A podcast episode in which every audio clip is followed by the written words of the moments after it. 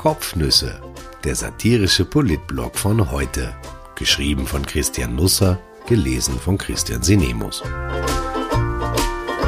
Heute ist der 13. Mai 2020.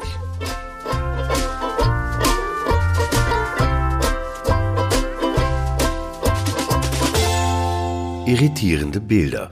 Österreich macht sich frei und anderes Unglaubliches.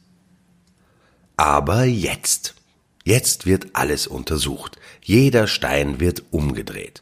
Österreich wird transparent, durchsichtig wie aus Plexiglas. Wenn die ISS in einem Jahr über uns fliegt und die Astronauten nach unten blicken, dann werden sie sich fragen, wie dieses Land heißt, durch das man durchschauen kann bis zum Erdmittelpunkt. Es gibt jetzt Untersuchungsausschüsse und die Menschen werden sich darum raufen, um auf die Einladungsliste zu gelangen. Wo kommt man heute schließlich sonst noch hin? Die Promis werden die Ausschussvorsitzenden anbetteln, damit sie vorgeladen werden. Wer etwas auf sich hält, der ist jetzt Ausschuss. Nicht einmal der Schlüssel zum Privatclub von Martin Ho ist so begehrt. Ibiza und Ischgl. Beide zeitgeschichtlich relevanten Schauplätze österreichischer Kleinkunst also werden nun mittels U-Ausschüssen untersucht. Ibiza und Ischgl. Fällt Ihnen was auf? Kann es Zufall sein, dass die Orte, in denen sich die größten politischen Skandale der letzten Jahre zutrugen, beide mit I beginnen? Ich denke nicht. Aber auf diese Fährte sind die Verschwörungstheoretiker natürlich noch nicht gekommen. Das muss etwas zu bedeuten haben. Vielleicht bittet man einen Energetiker zu den Untersuchungsausschüssen dazu. Irgendeiner wird schon jetzt nicht auf Kurzarbeit sein. Am 4. Juni geht es los. Zehn Termine gibt es bis zum 16. Juli. SPÖ und NEOS präsentierten gestern ihre Liste der Vorgeladenen, die anderen Parteien folgen. Der Kanzler kommt und sein einstiger Vize Heinz-Christian Strache, dessen Ibiza-Spätzel Johann Gudenus, der aktuelle Finanzminister Gernot Blümel und sein Vorgänger Hartwig Löger dessen Staatssekretär Ich bin immer super drauf Fuchs, Norbert Ich war noch nie auf Ibiza Hofer, fast die komplette Novomatik, exklusive Gewinnspielterminals, die Casino-Gambler, die Wörterseeblase, angeführt von Heidi Horten und Gaston Klock, nur Otto Retzer fehlt. Das ist schade, denn wann fände man einen besseren Cast für die Verfilmung des wahren, echten Österreich? Arbeitstitel Ein Vorhängeschloss am Wörthersee. Die Hauptrolle sollte Roy Black Strache übernehmen was zeitlich heikel werden könnte, denn der ehemalige FPÖ-Chef ist politisch schon wieder recht stark disponiert. Am Freitag, fast genau ein Jahr nach Aufliegen der Ibiza-Affäre, lädt er zum zweiten Mal in diesem Jahr in die Wiener Sophienseele, diesmal um den neuen Namen seiner Bewegung für die Wienwahl zu verraten und die nächsten Schritte bekannt zu geben, wie die Einladung verspricht. Wenn er jetzt jedes Mal Publikum dazu bittet, wenn er ein paar Meter geht, könnte das auf Dauer mühsam werden. Publikum gibt es diesmal keines, nur Journalisten sind willkommen, für die liegen aber sogar Einweghandschuhe bereit. Himmel, was haben die dort mit uns vor? Sebastian Kurz war wohl für einen Moment unaufmerksam, denn der neue Roy Black hat ihm offenbar die Fahne geklaut. Strache dürfte nämlich unbemerkt schon ein paar Schritte unternommen und sich aus Klosterneuburg raus nach Wien vorgewagt haben. Dort stellte er sich vor eine rot-weiß-rote Fahne ohne die kommt heute offenbar kein Politikerauftritt mehr aus, und wetterte in einem 2 Minuten 20 langen Twitter-Video über die Regierung. Er unterstellt ihr Realitätsferne und Hilflosigkeit, fordert die sofortige Lockerung der Maskenpflicht und die Aufhebung der sinnbefreiten Auflagen in der gesamten Gastronomie. Dann hebt Strache an. Und dem Bundeskanzler rufe ich im Namen der betroffenen Österreicherinnen und Österreichern zu und aus. Nichts folgt. Fertig. Das Video ist zu Ende und wir erfahren nicht, was Roy Black dem Kanzler zurufen will. Vielleicht ganz in weiß mit einem Blumenstrauß. Ja, dann reichst du mir die Hand. Aber nicht nur in Wien wird jetzt auf Corona komm raus untersucht, sondern auch in Tirol. Die Landesregierung hat jetzt eine Expertenkommission eingesetzt, also noch nicht wirklich eingesetzt, sondern vorerst die beiden Leiter nominiert. Einen davon kennt Landeshauptmann Günther Platter recht gut, denn er saß 2018 im Unterstützungskomitee für seine Wiederwahl. Eigentlich waren bereits sieben andere Experten für die Kommission fixiert. Die Landtagspräsidentin hatte sie, laut ORF, auch bereits angerufen und dann ihre Zusage eingeholt, aber dann kam es eben anders. Tirol halt.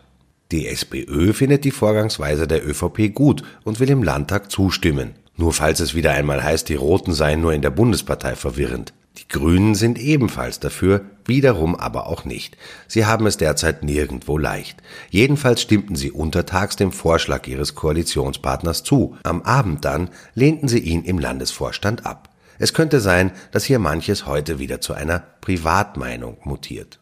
Ich verstehe ja grundsätzlich nicht, was die Tiroler überhaupt noch untersuchen wollen.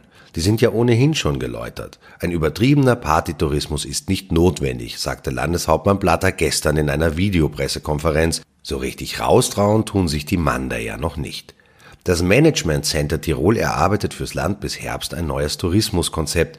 Man wäre schneller fertig, wenn man sich die vier Folgen der Piefke-Saga anschauen würde, denn dort wird der Weg von der Sünde ins gelobte Land sehr anschaulich geschildert. Irritierende Bilder habe Tirol in die Welt getragen, sagte Platter. Irritiert hat die internationalen Gäste wohl eher, dass sie aus dem Skiurlaub einen tödlichen Virus heim mitbrachten. Ein paar waren sogar so irritiert, dass sie daran starben.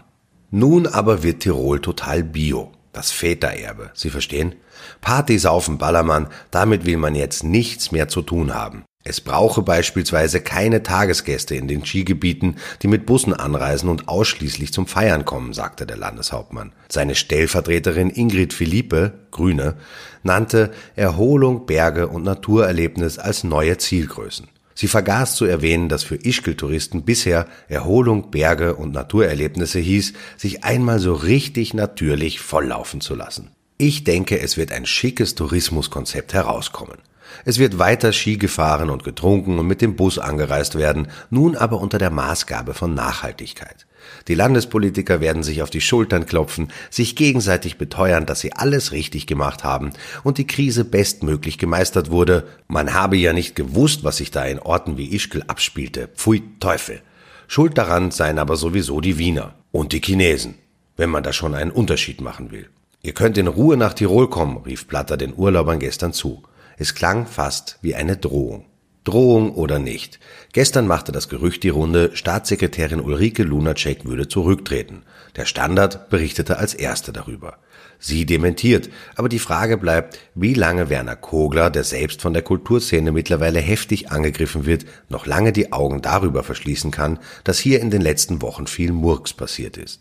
Und dieser Murks ist kein Murks, über den man lästern kann oder spötteln. Dieser Murks verursacht viel Leid, weil tausende Menschen aus der Kulturszene ohne Geld dastehen und ihnen weder geholfen noch eine Perspektive geboten wird. Am Freitag will Lunacek nun liefern. Es muss ein Kunststoß sein, sonst rollt ihre Kugel vom Regierungsbillardtisch. Wir müssen noch ein bisschen über die Schule reden. Ich habe gestern ausgeführt, wie viele oder eher wie wenige Unterrichtsstunden ein Kind in der Oberstufe bis zum Schulschluss haben kann. Also etwa sechs Stunden bildnerische Erziehung, aber nur drei Stunden Mathematik und null Stunden Biologie. Das war natürlich nur ein Beispiel. Es kann in anderen Schulen ganz anders sein. Aber nie viel. Richtig viel wird es in keinem Gegenstand. In den elf oder zwölf Tagen, die unterrichtet werden, ist einfach nicht mehr Platz. Das Thema emotionalisiert offenbar. Das merke ich an den Reaktionen. Ich lerne jeden Tag dazu. Ich muss dafür gar nicht in die Schule gehen. Zum Beispiel, dass alles ganz anders sein kann. Ich telefonierte mit einer Kollegin, die zwei Kinder hat. Beide gehen in die Volksschule. Ein Mädchen in die erste, ein Bub in die vierte Klasse. Ich wollte von ihr wissen, ob die Stundenpläne nach dem Hochfahren, Sie verzeihen das Wort, in ihrer Klasse geändert wurden. Ich erfuhr später, sie wurden leicht angepasst. So nebenbei erzählte sie, dass sie von ihrer Schule einen Brief bekommen habe. Die beiden Fenstertage wurde ihr dabei mitgeteilt, bleibe die Schule geschlossen. An beiden Tagen, nach Christi Himmelfahrt und nach Fronleichnam. Nanu? War da nicht etwas mit einer Übereinkunft zwischen Ministerium und Gewerkschaft? Hatten die Personalvertreter nicht zugestimmt, dass die Lehrer auch an den Zwickeltagen unterrichten? Hatten sie, aber nur auf freiwilliger Basis. Jetzt höre ich von immer mehr Schulen, dass an den beiden Fenstertagen gar kein Unterricht stattfindet.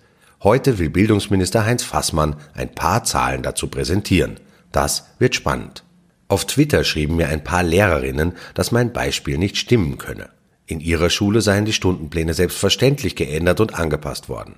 Das finde ich gut und richtig, aber es ist nicht die Regel und es entspricht nicht den Vorgaben des Ministeriums. Wir haben dort gestern noch einmal angerufen. Die bisherigen Stundenpläne, so lautet die Auskunft, sollten nach Möglichkeit beibehalten werden. Viel mehr verwirren die Eltern aber die vielen Vorschriften, die ihnen nun gemacht werden. Die Schulen schreiben ihnen lange Mails, in denen aufgeführt wird, wie der Schulalltag in der Praxis funktionieren soll. Auf Twitter befinden sich einige Beispiele dafür. Manches davon mutet sehr praxisfern an. In einigen Schulen soll plötzlich ein Abstand von zwei Metern eingehalten werden, in anderen werden Kinder, die in der Früh ohne Schutzmaske kommen, abgewiesen. Unfug beteuert das Ministerium, die Schulen müssen Ersatzmasken parat halten. Da bin ich neugierig. Was das Ministerium allerdings bestätigt, in den Schulen herrscht grundsätzlich Maskenpflicht. Die Mädchen und Buben dürfen den Schutz nur abnehmen, wenn sie sitzen. Wer aufs Klo geht, in der Pause aufsteht, muss die Maske benutzen.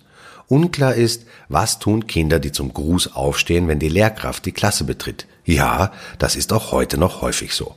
Beim Aufstehen die Maske aufsetzen und nach dem Niedersetzen wieder abnehmen.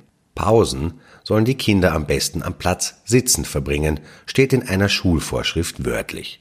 Ernsthaft? Volksschüler sollen vier Stunden lang nur aufstehen dürfen, um auf die Toilette zu gehen? Das wird schwierig, jetzt so aus der Ferne gesagt. Einigen Schulen scheinen die Vorgaben selber peinlich zu sein. Oder ist dieser Schlusssatz eines Schreibens als Seitenhieb an die Politik zu verstehen? Ob die gesetzten Maßnahmen sinnvoll sind oder überzogen, steht nicht zur Debatte, da sie vom Bildungsministerium und der Bildungsdirektion Oberösterreich verordnet wurden.